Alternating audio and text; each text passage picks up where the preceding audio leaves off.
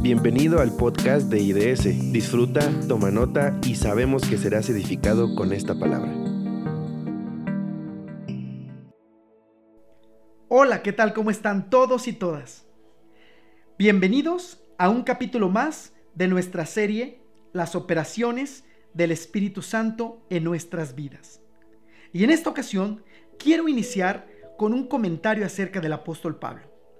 El apóstol Pablo siempre oraba por la gente. Cada vez que estaba en alguna iglesia, lo vemos en las escrituras, él oraba por la gente, pero oraba en una forma muy específica por la gente que, con la que estaba orando. Y en Efesios capítulo 1, versículo 15, nos da una oración impresionante. De esas oraciones que marcan nuestra vida y después de leerlo, tú me vas a decir si es verdad o no. Pero en este pasaje vamos a encontrar dos de esas operaciones que el Espíritu Santo hace en nuestras vidas. ¿Lo leemos? Efesios 1, a partir del versículo 15 en adelante. Por esta causa, también yo, habiendo oído de vuestra fe en el Señor Jesús y de vuestro amor para con todos los santos, no ceso de dar gracias por vosotros, haciendo memoria de vosotros en mis oraciones para que el Dios de nuestro Señor Jesucristo, el Padre de Gloria, os dé espíritu de sabiduría y de revelación en el conocimiento de Él, alumbrando los ojos de vuestro entendimiento, para que sepáis cuál es la esperanza a que Él os ha llamado y cuáles las riquezas de la gloria de su herencia en los santos y cuál la supereminente grandeza de su poder para con nosotros los que creemos, según la operación del poder de su fuerza, la cual operó en Cristo, resucitándole de los muertos y sentándole en su diestra en los lugares celestiales, sobre todo principado y autoridad y poder y señorío y sobre todo nombre que se nombra no solo en este siglo, sino también en el venidero, y sometió todas las cosas bajo sus pies, y lo dio por cabeza sobre todas las cosas a la iglesia, la cual es su cuerpo, la plenitud de aquel que lo llena todo en todo. Espíritu Santo, te pedimos que en este momento vengas a nuestras vidas con un espíritu de sabiduría y de revelación en el nombre de Jesús. En este pasaje podemos darnos cuenta de tres cosas muy importantes que el espíritu de sabiduría y revelación producen en nosotros. Nos da el por qué, el por qué nosotros debemos tener un espíritu de sabiduría y de revelación. El espíritu, tenemos que recordar, que eso es lo que Él quiere. Quiere operar a través de nosotros. ¿Para qué? Para que seamos beneficiados y tengamos un crecimiento como iglesia, pero también un crecimiento personal. Y las tres cosas que este pasaje nos arroja son las siguientes. Dice así, eh, en el conocimiento de Él. Es la primera cosa que vamos a descubrir en este momento. El conocimiento del para qué necesitamos sabiduría y revelación para conocerle a Él. La palabra de Dios dice en Juan 17:3, y esta es la vida eterna, que te conozcan a ti, el único Dios verdadero, y a Jesucristo, a quien has enviado. Ese es el propósito por el cual nosotros debemos conocerle porque a través de Él tenemos la vida eterna. ¿Saben? No es suficiente el que creamos en Él, porque dice la palabra que aún los demonios creen y tiemblan. Entonces, no es solamente que creamos, sino que le conozcamos a Él, que le conozcamos personalmente. Esa es la vida eterna, dice Juan, que le conozcamos a Él. Por eso es tan importante el espíritu de sabiduría y de revelación, para entender y conocerle a Él. Las nuevos convertidos, la gente que llega a la iglesia por primera vez o que se, le convierte, se le comparte la palabra de Dios por primera vez, eh, son personas que están empezando a conocer al Señor. Muchos de ellos solamente se quedan en el nivel de creer en Él, pero a partir de ese momento el, esfuerzo de las congregaciones tiene que ser llevarlos a un conocimiento mayor acerca del Señor. Por eso tenemos cursos, para que los nuevos convertidos no solamente crean que le hay, sino que también le conozcan a Él personalmente. Y ellos puedan estar firmes en Dios y no movidos por las circunstancias. Esa es una de las diferencias entre una persona madura y una persona inmadura. Una persona inmadura es aquella que cualquier viento de doctrina, que cualquier circunstancia lo pueden mover. El clásico, el pastor no me saludó. Ya me voy de este lugar. Nadie me toma en cuenta. Nadie me quiere. Nadie se fija en mí. Y esos están haciendo algo incorrecto. Y empezamos a poner la vista en el hombre y en las circunstancias.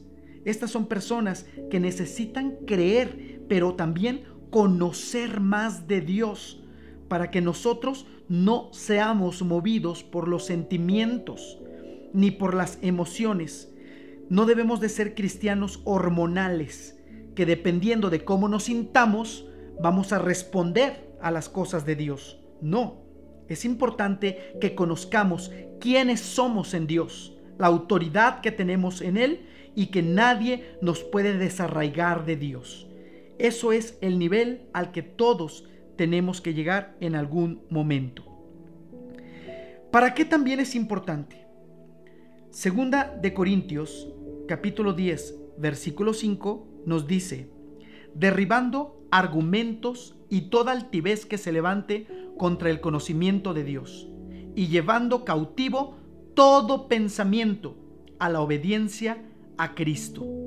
¿Se dan cuenta lo importante que es tener esa sabiduría de Dios en el conocimiento de Él, porque a través de Él podemos llevar todo pensamiento cautivo a la obediencia a Cristo, pero también derribar todo argumento y toda altivez que se levante en contra del conocimiento de Dios. Así nos ayudará a ser cristianos seguros, cristianos confiados en Él y sin ningún temor sobre las circunstancias que estén a nuestro alrededor. Por eso hoy te pregunto, ¿queremos ser llenos del Espíritu Santo? ¿Queremos sus dones? ¿Queremos su ayuda? ¿Queremos su fortaleza? Bueno, tenemos que conocerle más. Tenemos que pedírselo a Él personalmente. En una ocasión, Job discutía con Dios. Y entonces respondió Job a Jehová y dijo, yo conozco que todo lo puedes y que no hay pensamientos que se escondan de ti. Esto es lo que Job decía. ¿Quién es el que oscurece el consejo sin entendimiento? Por tanto, yo hablaba lo que no entendía, cosas demasiado maravillosas para mí que yo no comprendía. Oye, te ruego y hablaré. Te preguntaré y tú me enseñarás porque de oídas te había oído, mas ahora mis ojos te ven.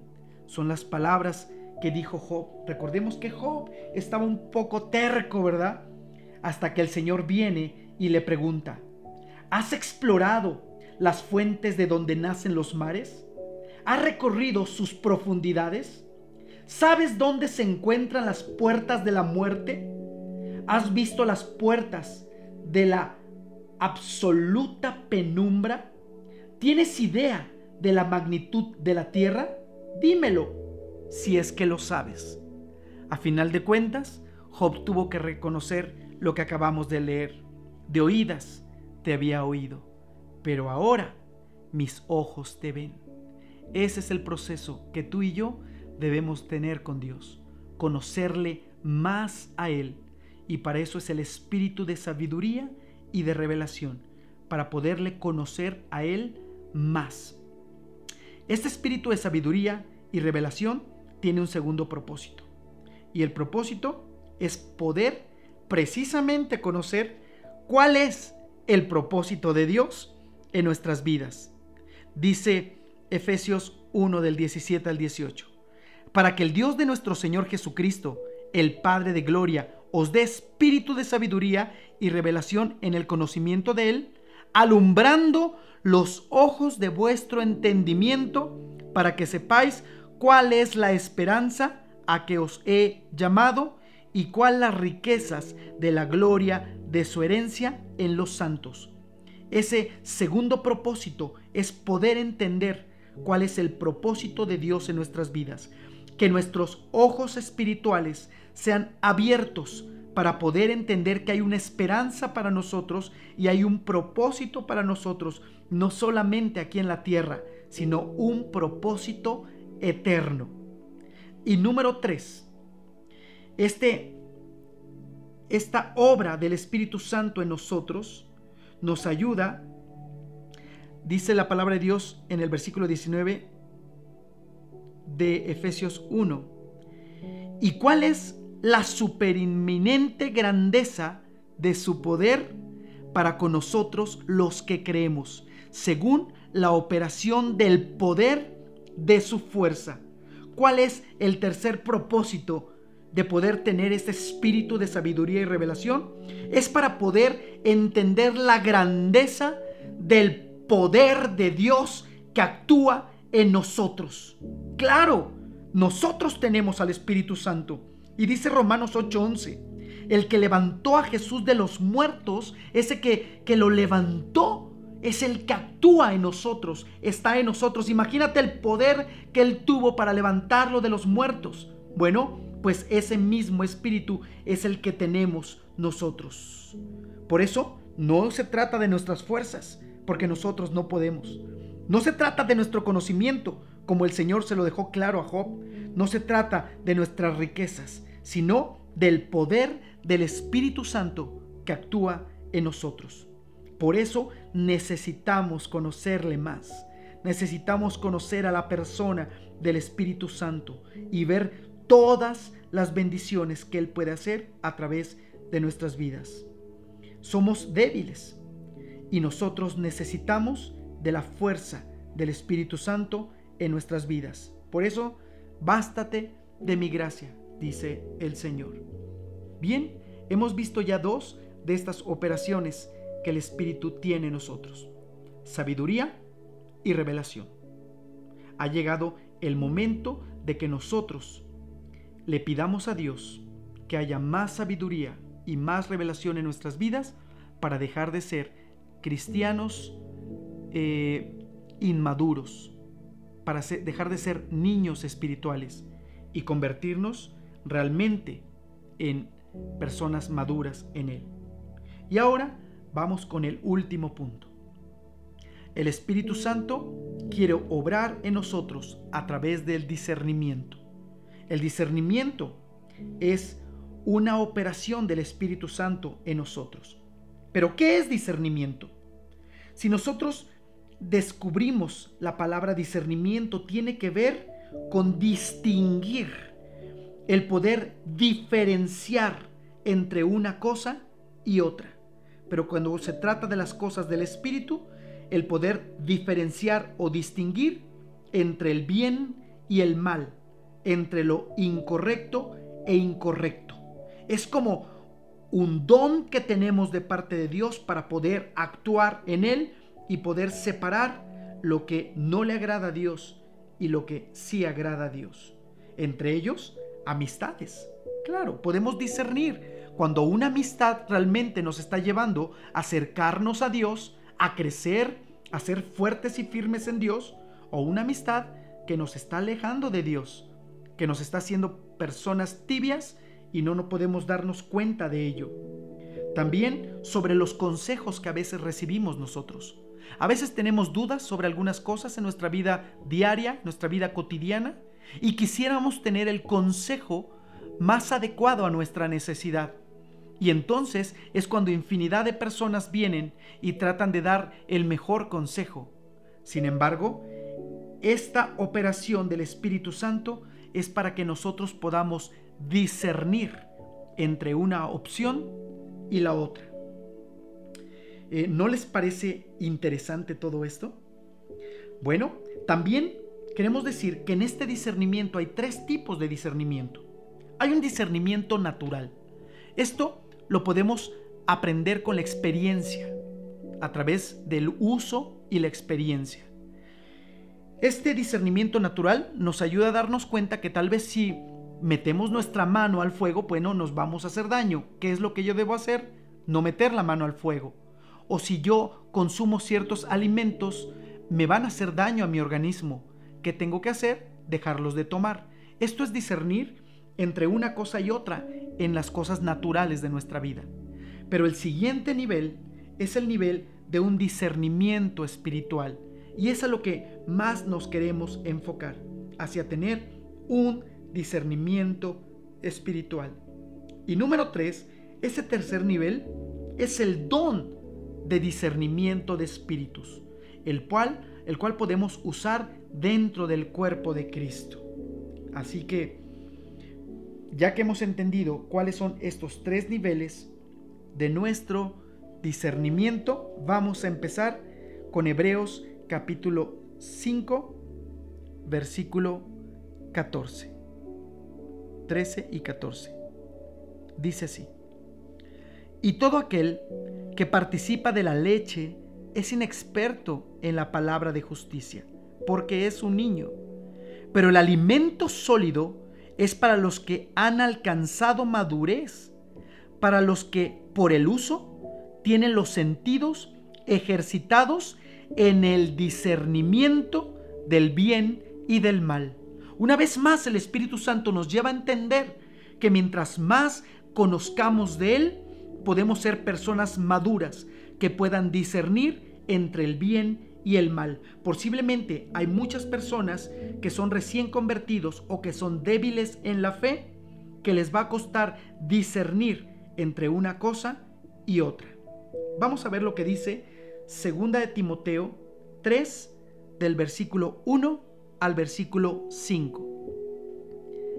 También debes saber esto, que en los postreros días Vendrán tiempos peligrosos, porque habrá hombres amadores de sí mismos, ávaros, vanagloriosos, soberbios, blasfemos, desobedientes a los padres, ingratos, impíos, sin afecto natural, implacables, calumniadores, intemperantes, crueles, aborrecedores de lo bueno, traidores, impetuosos, infatuos, amadores de los deleites más que de Dios, que tendrán apariencia de piedad, pero negarán la eficiencia de ella. A estos evita. El apóstol Pablo nos está diciendo lo que estamos viviendo en estos tiempos. Tiempos en donde se levantan diversos tipos de doctrinas, donde se levantan gente que quiere engañar, gente que quiere eh, aborrecer lo bueno, traidores, impetuosos. Y entonces, ¿por qué necesitamos el discernimiento? Porque tarde o temprano en nuestra vida nos vamos a enfrentar a, a uno de estos tipos de personas y nosotros sabremos diferenciar entre lo que es correcto y lo que es incorrecto. Primera de Juan 4.1 vamos a ver lo que dice. Amados, no creáis a todo espíritu, sino probad los espíritus si son de Dios, porque muchos falsos profetas han salido por el mundo. Entonces, otro de los propósitos del discernimiento es para que podamos entender los espíritus que se están moviendo dentro de la congregación. Una persona ejercitada en lo espiritual, que puede darse cuenta y que puede discernir lo espiritual, podrá darse cuenta que mientras tal vez una reunión, un culto, un servicio se está llevando de una cierta manera, pero el Espíritu Santo quiere llevarla hacia otra área, esa persona lo va a discernir y va a poder expresarlo a la congregación para que pueda eh, fluir esa reunión de acuerdo a lo que el Espíritu quiere hacer. O si hay algo adverso que quiere venir a la congregación, inmediatamente podremos darnos cuenta de ello. De esa manera actúa el discernimiento. Vamos a ver lo que dice Ezequiel 44, 23.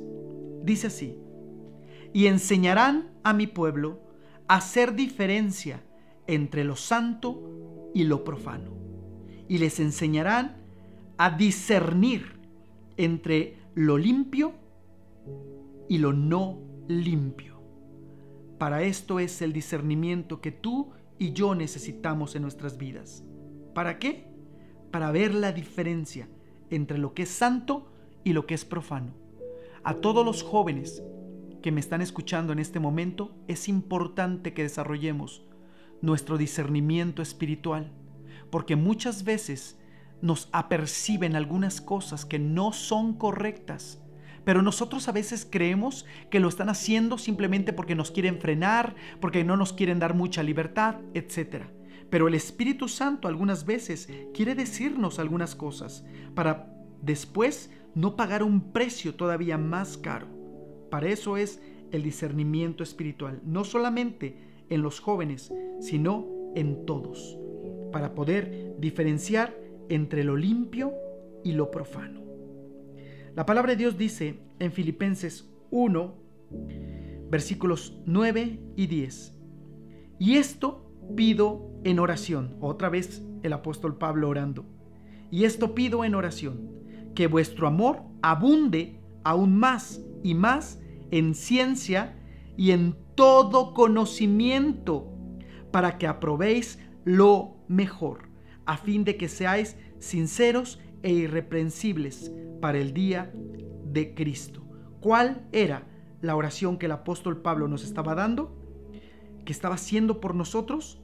Bueno, para que aprobáramos lo que es mejor para nosotros o para el pueblo de Dios. Esto es tener discernimiento espiritual. Jeremías, Jeremías 15, 19 dice, Por tanto, así dijo Jehová, si te convirtieres, yo te restauraré, y si delante de mí estarás, y si entresacares lo precioso de lo vil, serás como mi boca. Conviértanse ellos a ti, y no te conviertas a ellos. Qué increíble. ¿Cuántas veces hemos escuchado este consejo de parte de los padres hacia los hijos? Que ellos se conviertan a ti y no tú a ellos. Y por eso tenemos que tener un discernimiento espiritual. Si te convirtieres, yo te restauraré. Y si delante de mí estaras, y si entresacases lo precioso de lo vil, serás como mi boca. Si puedes discernir, si tú puedes discernir, serás como mi boca. Y ellos se convertirán a ti y no tú a ellos. Colosenses 2.8, también el apóstol Pablo dice, mirad que nadie os engañe por medio de filosofías y huecas sutilezas según las tradiciones de los hombres, conforme a los rudimentos del mundo y no según a Cristo. ¿Cuántas veces, cuántas veces hemos escuchado, hemos escuchado que se nos dice eh, que si haces esta cadena, esta cadenita y la envías a tus contactos, te va a ir bien y vas a prosperar. Y nosotros lo hacemos creyendo que eso es una realidad bíblica.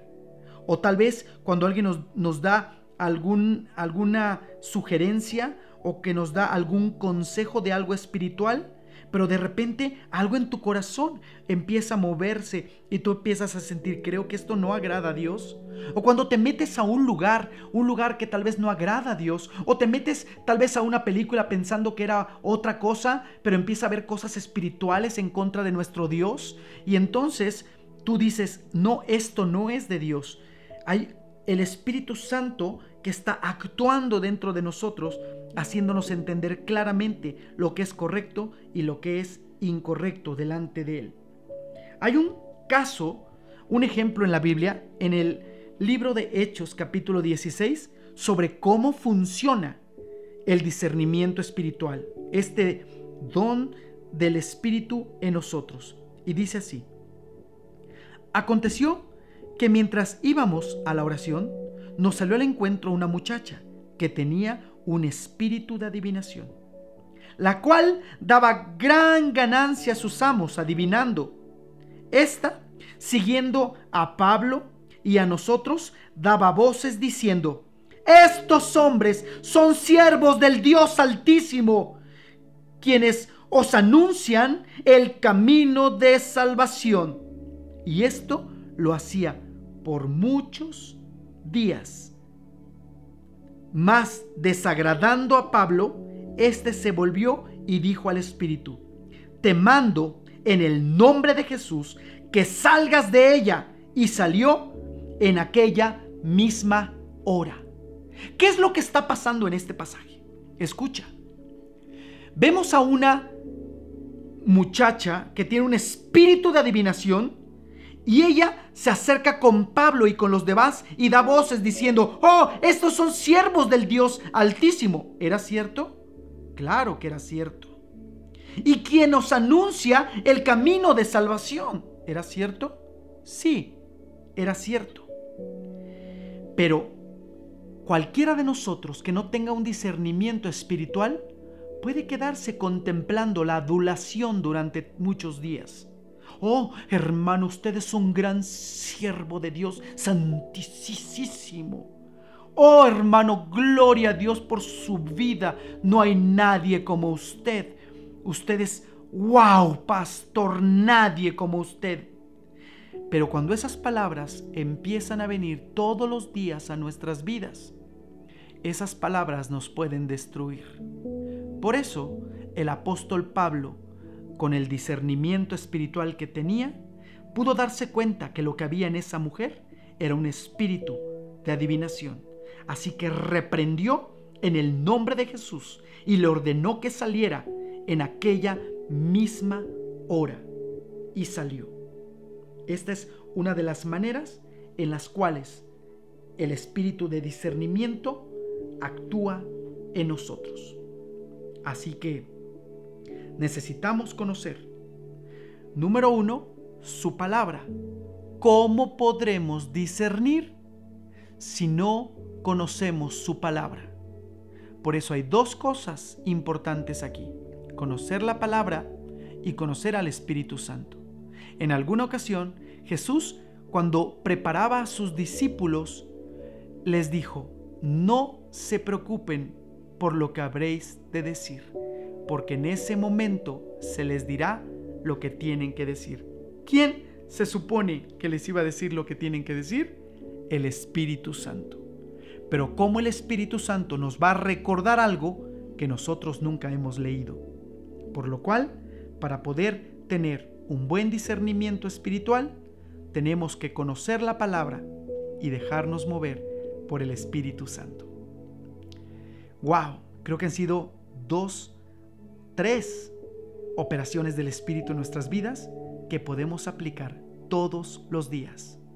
Y todos nos llevan a conocerle a Él más, a poder acercarnos a Él para poder conocer no solamente a Él, sino nuestro propósito en la vida y el poder que actúa de Él en nosotros y poder discernir entre lo que es bueno y lo que es malo.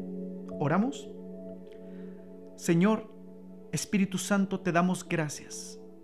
Gracias porque tú anhelas operar en nuestras vidas con ese espíritu de sabiduría y revelación, para que podamos conocerte a ti, para que podamos servirte en el propósito con el cual tú nos has llamado y para poder entender la supereminente fuerza de tu poder. Gracias Señor, porque el conocer tu palabra y el conocerte a ti nos podrá cada día dar la oportunidad de poder discernir entre lo bueno y entre lo malo, entre lo que te agrada a ti y lo que rechazas. Ayúdanos, Señor, a que cada día podamos tener esa relación más íntima contigo, Señor. En el nombre precioso de Cristo Jesús. Amén. Wow, creo que hemos tenido una gran lección. No te olvides de seguir escuchando nuestros, eh, nuestra serie, las operaciones del Espíritu Santo en nosotros. Soy el pastor JC Mark. Dios te bendiga. Bye. Gracias por haber escuchado este mensaje hasta el final. Recuerda suscribirte y también nos puedes escribir en nuestra página web idst.church. Ahí puedes dejar tus datos y nosotros nos pondremos en contacto contigo. Que Dios te bendiga.